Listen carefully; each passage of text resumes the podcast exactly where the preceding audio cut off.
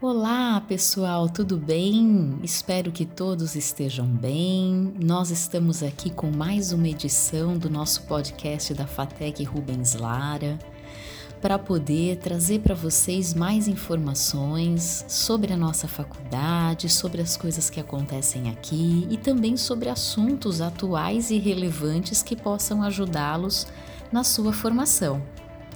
E hoje quem está aqui comigo é a nossa querida bibliotecária, né? A responsável, a profissional responsável pela nossa biblioteca da faculdade, né? A senhora Angélica Suzuki. Muito obrigada, Angélica, pela sua participação, por se mostrar disponível para conversar um pouquinho sobre bibliotecas e livros conosco. Seja bem-vinda. Olá. Primeiramente, eu gostaria de agradecer, né, a oportunidade da gente poder trocar informações dos nossos serviços, da nossa biblioteca. Angélica, eu gostaria muito de conhecer um pouquinho sobre você, a sua formação, há quanto tempo você tem experiência nessa área. Se você puder nos contar um pouquinho da sua história para a gente começar, seria bem interessante. Eu sou formada em letras, né, em biblioteconomia. Lecionei há 10 anos e atualmente sou responsável pela biblioteca da FATEC. E também sou aluna ainda, né? Sou mestranda da Unifesp, com projeto voltado para educação e saúde, né? E é isso. Muito feliz, muito satisfeita por poder passar algumas informações dos nossos serviços. Bom, Angélica, legal. E como foi o processo de mudança do antigo prédio para esse prédio atual, né? Todos sabem, ou talvez não quem esteja chegando agora, mas os nossos alunos já veteranos sabem que a FATEC por muitos anos ficou no antigo endereço e agora há pouco tempo houve aí a mudança né, para a Senador Feijó no atual endereço em que estamos. E a biblioteca, obviamente, veio junto, só que a biblioteca lá no antigo prédio não era exclusiva da FATEC e agora sim. Né?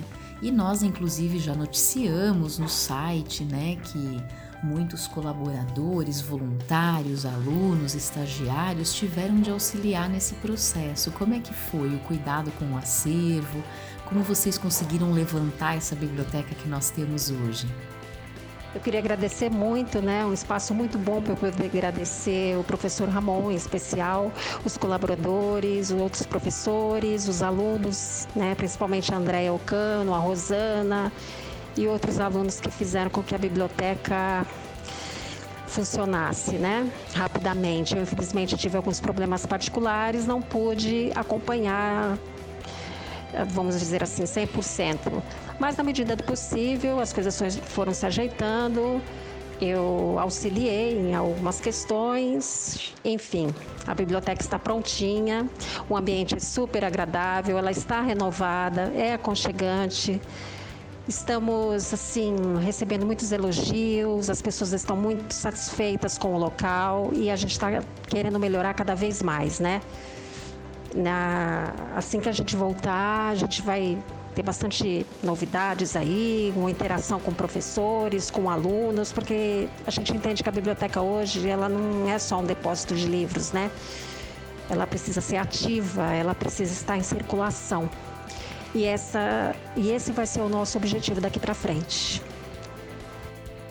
E é realmente visível como esse trabalho tem dado muito certo, né? Porque quem passa ali pela, pela biblioteca, quem olha né, através da janela, quem entra e aproveita um pouquinho desse espaço, percebe que ele está muito aconchegante e muito bem cuidado. Né?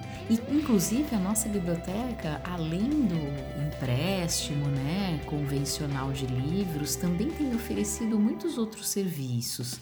Fala pra gente um pouquinho a respeito disso, Angélica, desse projeto de vocês tentarem movimentar a biblioteca, de vocês quererem organizar algumas exposições ali dentro, fazer os alunos vivenciarem um pouquinho mais esse espaço, né, de conhecimento. Que iniciativas vocês têm concretizado e que serviços hoje a nossa biblioteca oferece? Bom, o mundo mudou, né, com esses nossos avanços tecnológicos. Então, a biblioteca também tem que acompanhar todo esse processo. E o objetivo nosso, dessa nova, dessa biblioteca nova, um espaço novo, aconchegante, é, é, o objetivo é esse, né? A gente vai tentar acompanhar, porque sabemos que a pesquisa, é, a pesquisa com livro físico, você frequentar uma biblioteca, o ambiente, sentar, pegar um livro, ela também faz parte. Então eu acho que a pesquisa, elas tem que uma tem que completar a outra, né? Tanto a, a, o novo estilo de, de pesquisar como o antigo, vamos dizer assim, né? E a biblioteca tem que ser ativa, como já foi falado, nosso objetivo vai ser esse. Nós temos os livros técnicos, livros é, básicos e complementares. Fora isso, nós estamos dando ênfase também para a parte da literatura, porque há uma surpresa, né? Tem muitos alunos que vão lá à procura de livros de literatura. Isso fez com que a gente ficasse um pouco mais animado, né? nessa, nessa parte. Então a gente vai reforçar também os livros de literatura. E também é um projeto agora voltando, é, voltado um novo serviço, né, que é suporte aos alunos, o aluno que vai fazer TCC, os artigos, preparação de ABNT, Vancouver, então vai ter um suporte para os alunos e a gente ainda vai resolver como é que vai ser feito, como é que a gente vai fazer essa esse organizar, né, esse novo serviço. E também nós temos os, os, computadores, fora o laboratório, o aluno ele pode consultar, fazer, usar, fazer, estudar. Um, quatro computadores que nós temos lá na biblioteca.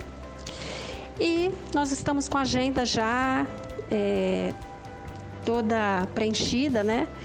Que voltando a gente vai dar continuidade, que são a cada mês nós vamos fazer uma exposição, nós vamos fazer algo diferente, né? Tentando interagir também professores, alunos, para que a biblioteca ela esteja sempre em evidência e seja sempre lembrada, né, como algo muito importante numa instituição. E quantos é, exemplares, quantos livros, quantos materiais hoje nós temos no nosso acervo, Angélica? Vocês já contabilizaram? Acredito eu deva ter um sistema que organize tudo isso. Como funciona? Bom, atualmente nós temos 3 mil títulos básicos e complementares. Nós possuímos algumas revistas também. E o sistema é BiblioCPS, né? É o sistema do Centro Paula Souza, que é o sistema de todas as bibliotecas do, do estado de São Paulo. E de casa, o aluno pode fazer a primeira renovação. A segunda, o aluno tem que ir até a biblioteca para saber se não existe nenhuma reserva daquele título, enfim. Mas ele consegue fazer a renovação da casa dele, o acesso online, né? E assim que a gente voltar, a gente vai fazer um novo inventário, porque o inventário tem que ser feito a cada cinco anos. Então a gente já está aí nesse prazo aí. Bom, acho que agora a gente também poderia falar um pouquinho dos planos aí da, da biblioteca, né, para os próximos meses que vocês pretendem fazer, se tem alguma nova ideia, pretendem desenvolver ainda algum novo projeto, né? Queria que você aproveitasse esse espaço para falar um pouquinho aos nossos alunos sobre esse trabalho e como vocês pretendem, inclusive, ampliar os serviços que a biblioteca hoje oferece. Então, como já foi falado, a gente pretende sim ampliar os serviços é, um deles é o suporte ao aluno, que eu acho que é uma coisa muito importante. Nós, nós vamos fazer um, um cronograma né, da, da, da, da, dos itens mais importantes. E, e, além desse suporte ao aluno, a gente vai continuar né, com as nossas exposições, com a a projetos com interação, não só dos alunos, mas também dos próprios professores, para tornar a biblioteca cada vez mais dinâmica, cada vez mais presente, Vamos também ter um espaço de sugestões, porque é importante ouvi-los, né? Se alguém tem alguma sugestão, também alguma crítica, nós vamos ter esse espaço também. E quanto assim a agenda de cada mês, a gente vai ter algo diferente, é um pouco surpresa, mesmo porque a gente ainda está fechando, está vendo o que, que vai ser prioritário, o que, que a gente pode fazer primeiro. Tem um projeto aí de exposição de fotos, né, do, do, do de uma aluna que tem infinitas fotos, é um, um projeto, vai ser um, uma coisa bem bacana que vai acontecer na biblioteca. E fora isso, a gente vai, a cada, a cada andamento, as ideias vão surgindo. Então, primeiramente é isso, é o suporte aos alunos, né? É as exposições, a interação que não vão parar, porque a gente acredita novamente a biblioteca, o objetivo é torná-la uma biblioteca mais dinâmica, mais participativa. É isso. E para concluir, eu acho que a gente poderia divulgar um pouco a página né, da nossa biblioteca no Facebook, Angélica. O que, que você acha?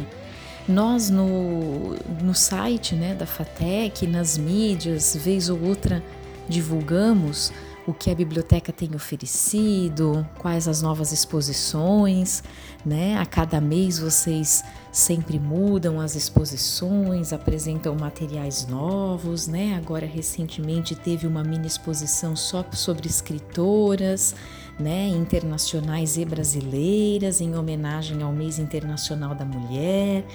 Então vamos divulgar aqui aos meios né, que a biblioteca hoje utiliza para poder conversar com o público, né, divulgar um pouquinho os seus trabalhos. Eu acho isso bem legal.